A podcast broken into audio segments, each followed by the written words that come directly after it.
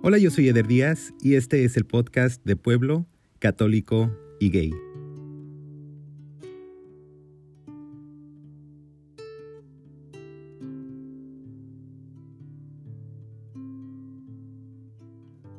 Yo soy Alejandro, soy de Pueblo, católico no espiritual y soy gay. Alejandro, bienvenido al podcast. Gracias. ¿Dónde vives? Vivo en Sur San Francisco, casi pegado. ¿Cuánto tiempo tienes ya viviendo ahí? Tengo desde el 2007, que son 14, voy a cumplir en septiembre. ¿De dónde es tu familia? De Jalisco, pueblo pequeño que se llama Mezcala de los Romero. Hay dos. Soy del que está acá al lado de Yagualica y Tepatitlán. ¿Hay dos? Sí, bueno, hay dos mezcalas, pero uno es de los Romero y el otro creo que es de la Asunción, que está del lado de Chapala. Órale, qué interesante. ¿Allá creciste? Sí. ¿Cómo era? Ya crecí, era bonito. Creo que ya ahora cuando voy los niños no hacen lo que nosotros hacíamos cuando éramos niños.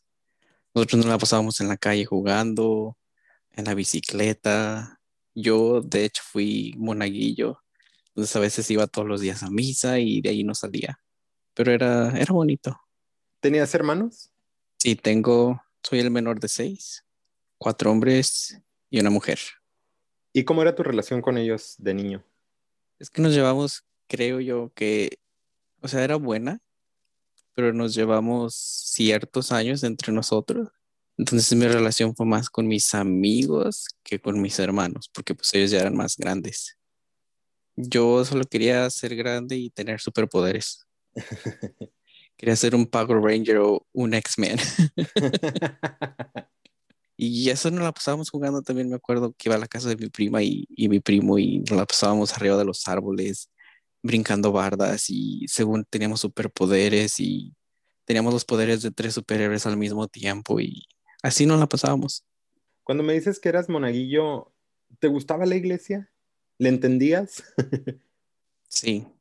Bueno, creo que no era tanto que me gustaba lo, espiritual o eso. Me llamaba más la atención como las imágenes.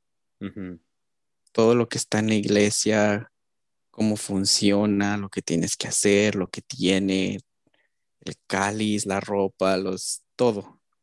Eso siempre me gustó. Es una mega producción, ¿verdad? Que Hollywood ni que nada. El Vaticano. se me hace interesante que mencionas el arte de las iglesias porque dibujas. Sí, siempre me gustó y aparte he tratado de combinar todo lo que yo creo, como de la religión, de lo que es la sexualidad, la política, el mundo LGBT, más todo eso, combinarlo, la cultura mexicana, combinarlo en lo que yo hago para así poder expresarme. He visto tu arte, me encanta, soy tu fan, ya te lo he dicho en privado. Gracias. Y al ratito quiero platicar un poquito más de, de tus dibujos, pero te quería preguntar si tú te acuerdas la primera vez que tuviste noción de la palabra gay o de la identidad gay. Mm, creo que eso ya fue ya cuando cuando nos mudamos de México para acá. O sea, cuando ya supe lo que era. Cuando la escuché, pues obviamente fue en México lo que antes le decíamos carrilla, que te digan, eh, pinche joto o así. Sí. Pero en realidad no sabía lo que, lo que es, el verdadero significado sin ser ofensivo. ¿Te daban mucha carrilla? No tanta, pero siempre hay gente. De hecho, mi mejor amiga ahorita es o no voy a decir que es mi mejor amiga porque las demás se van a enojar. Pero yo la miraba y incluso yo decía, pinche lesbiana, me cae gorda. Y dice ella que ella decía, pinche joto, me cae gordo. y ahora somos casi inseparables cuando nos vemos. Ya se amaban, ya se amaban. Sí, ya. Dicen que entre el odio y el amor hay una línea muy delgada. y nosotros la cruzamos. E-, entonces, platícame, ¿cuándo es cuando te das cuenta que eres diferente? Aparte de la carrilla, pero tú, ¿cuándo te das cuenta que eres diferente? Yo creo que tenía como que fue en el 2003, 2002, 2003, que salió una novela con Fernando Carrillo. y decía, mmm, eso me gusta. Y ya desde entonces yo dije, ok, aquí hay algo. Pero ya bien, bien fue otra vez cuando nos vinimos, porque creo que allá en el pueblo, o sea, sí hay más conocimiento de muchas cosas de las que había antes, pero igual, inclusive ahorita, puedo decir que hay mucha ignorancia. No hay mucha educación y creo que a veces otra vez puede ser por la religión. Claro. De que no quieren creerlo o, por el gobierno también, de que les conviene mantener a la gente ignorante para poder manipularlos. Entonces te das cuenta que te gusta Fernando Carrillo. Iba a decir Colunga, pero Colunga es más de mi generación. También. ¿Y cómo te lo explicas a ti mismo? ¿Qué es lo que sientes? Pues no sé, yo solo sentía que se me movía algo adentro, que me gustaba verlo cuando empezaba la novela y los créditos y, y después empecé a ver que hombres y camisa me, me latía eso y, y así, pero no fue nada morboso, creo que fue algo más bien inocente. Y al morbo empezó después cuando comencé a esculcar las cosas de mi hermano. ¿Qué te encontrabas? Me encontré una baraja con mujeres desnudas una vez. Incluso le dije a mi mamá, mira lo que tiene, y se la quemó. y después se enojó conmigo. Entonces ya después cuando me encontraba algo no le decía nada a mi mamá. Simplemente me ponía yo a verlo. Revistas, películas. Pero yo estaba muy chiquillo, creo que tenía que nueve años, ocho, nueve años. ¿Y le preguntabas a tu hermano o no? No, nunca hubo esa conversación, conversación de yo hablar con mis hermanos o con mis papás, nada de, lo que era la sexualidad ni nada de eso. ¿Quién te Porque soy como soy, pero aún así soy penoso. que fíjate que el otro día estaba escuchando un podcast con Bruce Springsteen y Obama. Y, Obama le dijo a Bruce Springsteen, le dice, yo no te imaginaba tan tímido, porque pues eres un artista y, cantas ante miles de personas. Y Bruce Springsteen le dijo, todos los artistas hacen arte porque son tímidos y, y les cuesta mucho encontrar su voz. Entonces buscan una manera de hablar y de expresarse porque no se pueden expresar como las otras personas, son más introvertidos, son más tímidos, somos más tímidos, dijo. Y ahorita me recordaste eso. Quizás la fundación de tu arte. Es la timidez. Sí. En parte, creo que sí, porque aun cuando dibujo un pene que tú dices, ok, eso es un pene. Sin duda alguna. Todavía pienso, está bien, está bien que haga esto, es mucho, es muy explícito, porque hay otras cosas que hago que igual no son igual de explícitas, sino que tienen esa como esencia de erotismo y que tú sabes que hay algo sexoso ahí, pero no está así como en tu cara.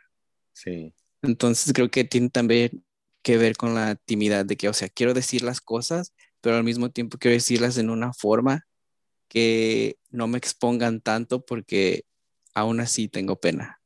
Sí, sí, sí.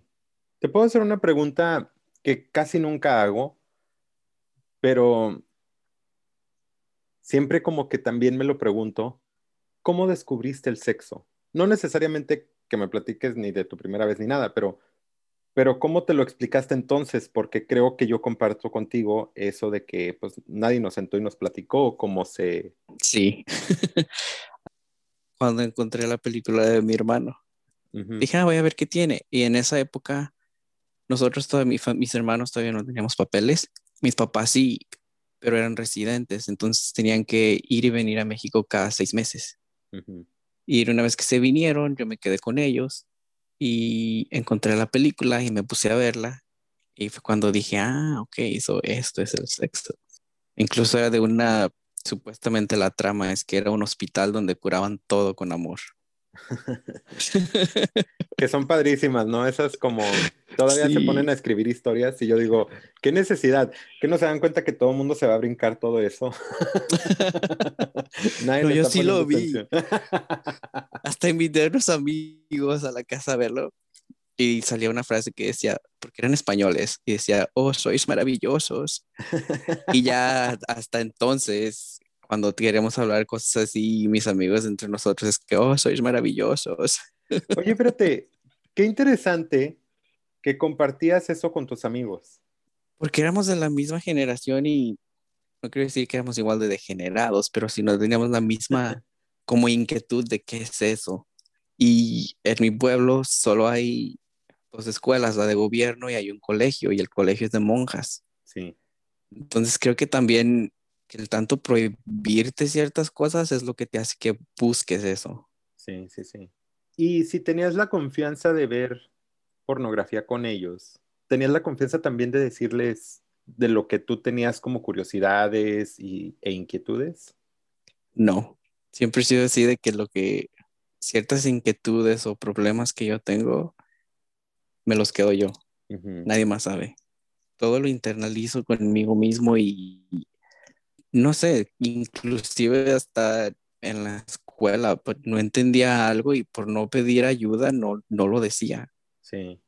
Entonces cuando ya te das cuenta que te gustan los hombres y ya vas entendiendo de la sexualidad y del sexo, ¿cómo te imaginabas que iba a ser tu vida ya, ya sabiendo que eras, que te traían los hombres?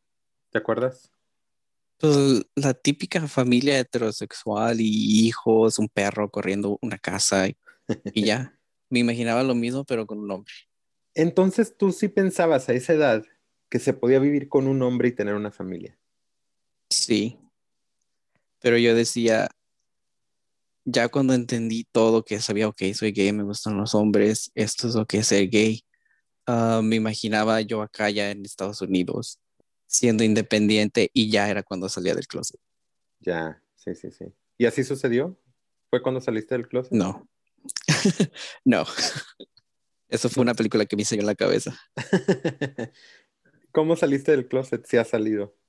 Hablé con alguien con quien no teníamos nada, pero nos habíamos conocido desde hace tres años y me dijo, es que yo no puedo estar contigo porque no has salido del closet. Así como que, ah, ok, eso es lo, lo único que necesitas. Entonces lo que hice es que llegué de un viaje de la playa y le dije a mi mamá y mi papá, ya estaban aquí en el cuarto acostados. Y yo llegué y les dije, y luego no lloré porque, no sé, no soy de los que llore muy fácil. Creo que lloro más bien si veo que se muere un perro a cuando estoy hablando de mis sentimientos. Y le, les dije, y les dije que tenía miedo de que cómo fueran a actuar mis hermanos. Porque pues he escuchado palabras, especialmente de no todos, pero de unos que dicen palabras, o sea, está bien que tú me digas Joto, porque si tú y yo nos llevamos así, está bien, pero en la forma que lo dicen ellos es más derogativa. Y dice, eso no importa, le dije a mi mamá que era gay, y dice, eso no importa. Mientras tú seas feliz, ellos tienen que entender. Cada quien va a vivir su vida. Wow. Y ya. Fue todo. ¿Y les dijiste o, ellos se fueron enterando solos? No, hasta, ahorita no les he dicho. Porque creo que, o sea, sí se siente la necesidad de salir, pero solo con mis papás, porque ya los hermanos, pues, igual después te dejan de hablar o hagas lo que hagas igual, o sea, sí siguen siendo de tu sangre y todo, pero creo que no les debo cuentas a ellos. ¿Hay alguien más a quien dijiste les tengo que decir o nada más a tus papás? No más ellos. ¿Y se armó la mechaca con el muchacho o qué pasó? no. Es de esos que te vuelan y luego no hacen nada. Así son todos. Ah, no, no te creas, no te creas. Igual ya me quité un peso de encima. Igual eso era lo que necesitaba para yo salir. Claro. Entonces, platícame un poquito de tus dibujos. Platícame de, del proceso de, de crear lo que, lo que creas y qué es lo que estás tratando de, plasmar. Yo me voy mucho por el simbolismo, algo que signifique algo y que espero que haga la persona viéndolo sentir algo. Y como ya te dije, me gusta incorporar ciertas cosas, ciertos estilos de arte, pero sí me voy mucho por el simbolismo. Colores, hay ciertas cosas que solo me gustan más como en a lápiz que a color. Creo que me gusta más dibujar a, lápiz sin color y pintar ya en color Sí. colores más llamativos, con mucho contraste. Me gusta dibujarlo primero, pero no solo un dibujo así mal hecho, no. Me gusta poner detalle y todo y después pasarlo a la pintura a veces y pintar lo que tenga que pintar, lo que me nazca. ¿Tu familia ha visto tu arte? No toda. ya me imagino cuáles no y cuáles sí. Hay unos que sí, de hecho el que tengo en la página de Instagram del el ramo con los penes, Ajá. lo vieron, pero dije, ay, es que me lo encargaron, pero no me lo habían encargado. Me lo compraron, pero nunca me lo encargaron. Lo quise hacer y ya. ¿Y qué significa la maceta de penes? Es como un juego de palabras, porque supuestamente, no sé si sea cierto, yo no hablo el idioma que Van Gogh hablaba, pero supuestamente en su idioma su, su apellido no es Go, es Kok. Entonces dije, ah, entonces voy a hacer un ramo en vez de los girasoles que él pintaba de penes. Y dije, es algo, o sea, que tiene el arte moderno de antes con algo que yo hice en este tiempo, Sí. a mi estilo y con mi leperosidad. Estoy viéndolo en lo que me estás platicando, los estoy viendo y estoy viendo otras cosas que, que has hecho también. Como dices, hay cosas muy morbosas y muy sexuales y se les nota, pero también hay cosas muy políticas, hay cosas muy religiosas también, hay, hay como intersecciones de religión, de política y de sexualidad. Sí. Pues son cosas que me, o sea, la política, no me gusta la política, pero pues la vivimos. Y creo que el arte es una buena forma de expresarte y de decir lo que piensas acerca de la política o de la religión. Y creo que lo más explícito es, o sea, me, me gusta también decirle a la gente, hey, es sexo, es un pene, es una vagina, es normal, somos seres humanos, es natural, no pasa nada. Pero también a veces lo hago porque me gusta provocar, dar de que hablen. Al fin y al cabo eres novelero, Sí, el aprendiste, drama. aprendiste de Televisa. Claro, Qué curioso que se me hace muy padre y lo admiro de ti, que tengas una naturaleza hacia la sexualidad, a pesar de que vienes de un lugar muy, muy conocido para mí. Los pueblos de donde venimos, pues eh, son mustios, por ponerles Ujú, una sí. palabra. muy persinados. Sí, sí, sí. Y, y tú has logrado pues, llegar a tu sexualidad y, y el tema de la sexualidad como con mucha naturaleza. ¿Qué es lo que te ayudó? No sé. Creo que fue el mundo homosexual, el mundo cuando estudias arte ves que, no sé, el sexo en otras culturas era algo muy natural y es algo que nosotros hemos estado censurando sin ninguna razón. O sea, es- está bien tener sexo con cuidado, toma tus precauciones y todo, pero no pasa nada. Qué padre. ¿Cuál sería tu sueño con tu arte? Mm. ¿Ser En primera, poder vivir de eso. claro.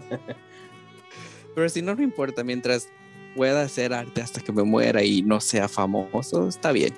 En realidad no me importa la fama, lo que me gusta más sería el éxito, Sí. yo sentirme exitoso, pero dar un mensaje de que está bien ser quien eres, está bien creer en lo que quieres, de hacer lo que quieras, simplemente no dañes a nadie más. Creo que ese es el mensaje que quiero dar con mi arte. Oye, ¿y todavía te imaginas tu vida tradicional con una pareja, hijos, un perro? Sí. Todavía. Y un perro en vez de un hijo. Sí, sí. Porque ya, no. hablamos que no, el, el mundo está muy de cabeza ahorita como para traer más niños. Estoy de acuerdo. Alejandro, ¿eres Aparte- feliz? Perdón, te interrumpí. Me iba a decir, aparte podemos adoptar. Aparte, eso, eso es muy padre, Sí. es muy noble, sí. Soy feliz. Creo que la felicidad viene en olas. O sea, no es algo constante. Porque aparte creo que no está bien estar feliz todo el tiempo. ¿Por qué suprimir otros sentimientos? O sea, si quieres estar triste, tristea, llora y ya después llegará la felicidad o enójate, saca el coraje. Pero siente todo. Me gustó eso. Gracias Alejandro. Gracias a ti.